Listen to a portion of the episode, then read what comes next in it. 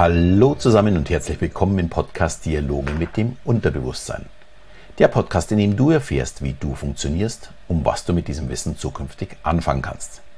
Mein Name ist Alexander Schelle und nach dem Lampenfieber geht es heute um die Prüfungsangst. Für alle, die jetzt meinen, das Thema geht mich nichts an, ich habe keine Prüfung mehr, ja, die Vorgehensweise lässt sich auf mein Gehaltsgespräch mit dem Chef oder wenn ich einen Vortrag vor einer Gruppe halten muss, übertragen oder auch vor einem sportlichen Wettkampf. Also diese unsägliche Nervosität, die mich alles vergessen lässt, was ich ja, mir vorher in irgendeiner Form antrainiert oder gelernt habe. Und damit sind wir schon bei einem Problem. Wenn ich mich schlecht vorbereitet habe, dann ist die Angst logischerweise auch berechtigt. Und das wissen wir, beziehungsweise unser Unterbewusstsein auch. Mit Hypnose oder auch anderen Methoden weiß ich nicht mehr, es hilft mir nicht besser zu werden als meine Vorbereitung, also die Lernphase im Grunde genommen war. Daher der sicherlich wichtigste Punkt, so gut vorbereiten wie möglich. Und am besten sogar noch mehr. Wer gut vorbereitet ist, wird seine Nerven schon mal besser im Griff haben, als bei einer schlechten Vorbereitung. Und dann kommt der entscheidende Tag. Grummeln im Bauch, schwitzige Hände, erhöhter Herzschlag, höhere Atemfrequenz. Wir verbrauchen unnötig viel Energie, wir sind nervös und trotz dessen, dass wir uns gut vorbereitet haben. Das ist vollkommen normal und das ist eben schon seit Jahrtausenden von Jahren bekannt. Die Angst und der Prozess dazu in unserem Körper ist schon seit Urzeiten eine völlig ja, automatische Reaktion. Damals, wie letzte Woche angesprochen, war es der Anblick des Säbelzahntigers, der Auslöser und die daraus folgende körperliche Reaktion, Kampf oder Flucht.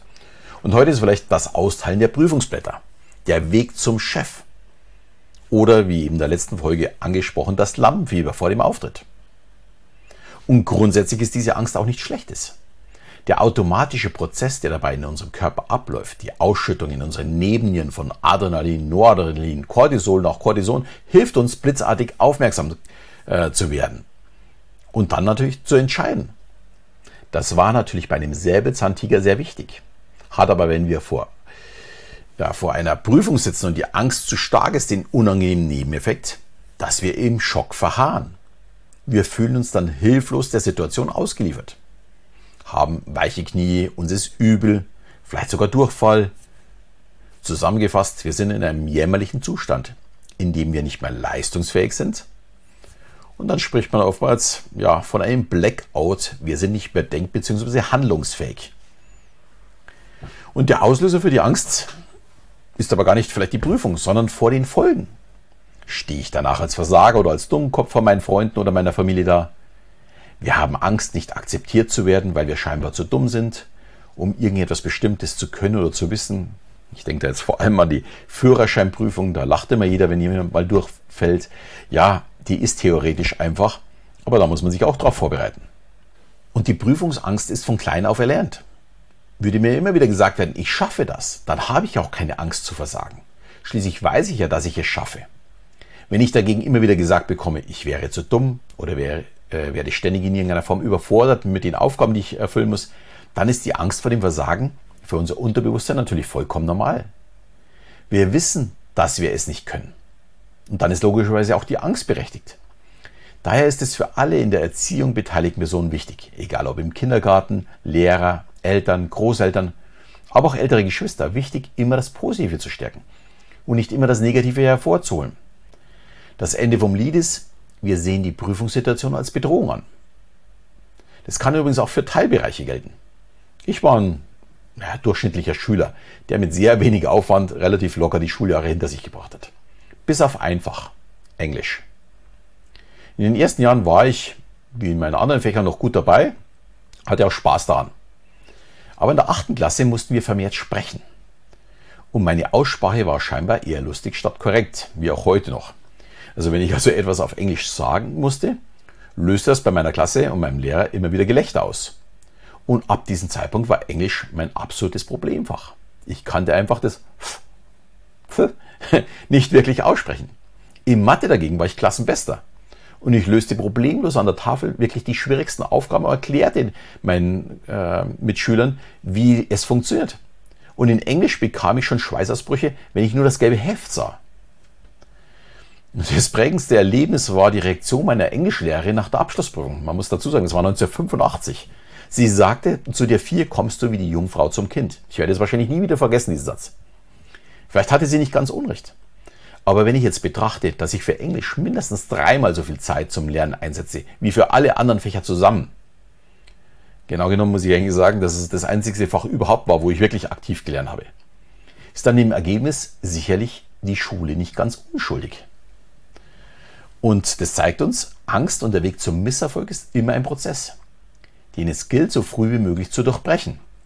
Und ich bin mir sicher, viele von euch können ähnliche Geschichten erzählen, wo sie Probleme hatten.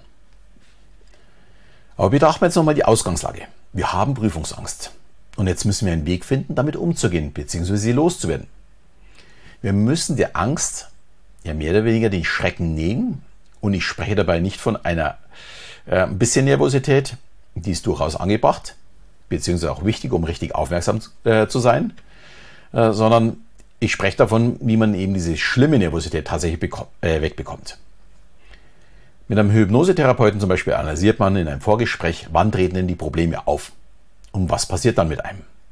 Das kann sehr, sehr unterschiedlich sein. Manche können schon die ganze Woche nicht mehr schlafen, äh, andere wiederum verharren so in Schockstarre, wenn sie den Raum betreten oder die Prüfungsblätter ausgeteilt äh, werden. Und es ist auch möglich, dass es erst bei einem bestimmten Themengebiet auftaucht, dass man eben als Aufgabe liest und dann, oh nee, das kann ich nicht. Und wenn man das Problem zum Beispiel mit Selbsthypnose angeht, kann man diese Analyse auch ganz leicht selbst durchgehen. Man kann selbst überlegen, wann passiert denn eigentlich was. Das ist schon dieses bewusste darüber nachdenken.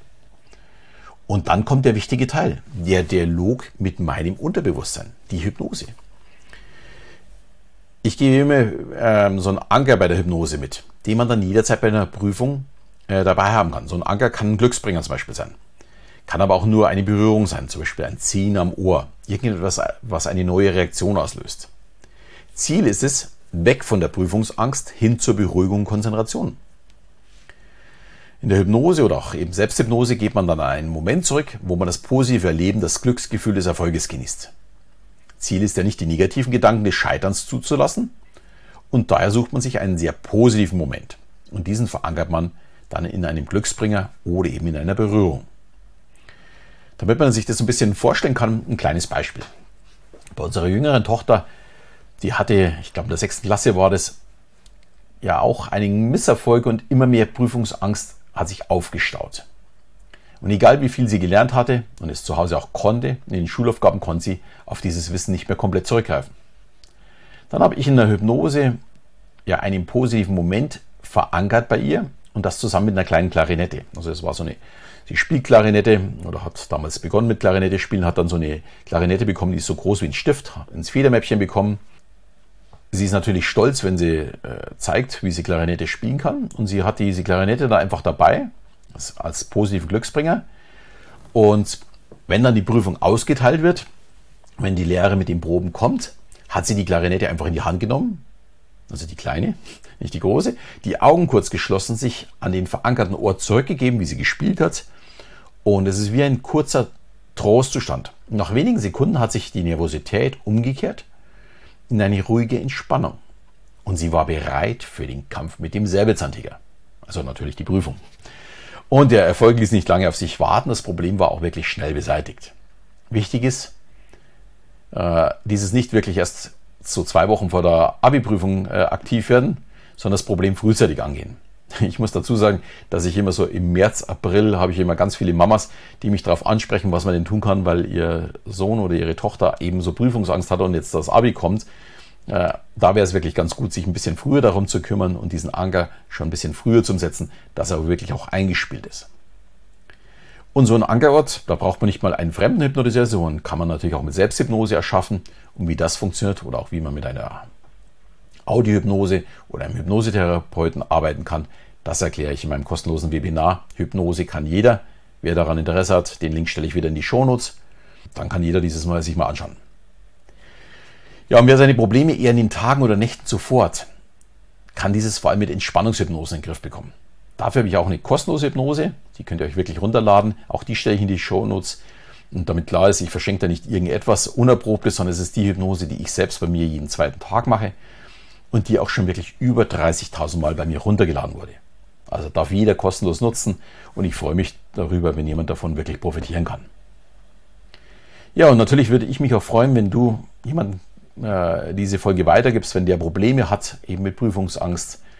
Und ich bin mir sicher, dass diese Person dann auch wirklich davon profitiert. Und ich würde mich auch sehr freuen, wenn du mir eine 5-Sterne-Bewertung hinterlässt oder eine schöne Rezension. Und in diesem Sinne verabschieden wir wieder bis zum nächsten Mal, wenn es wieder heißt Dialoge mit dem Unterbewusstsein.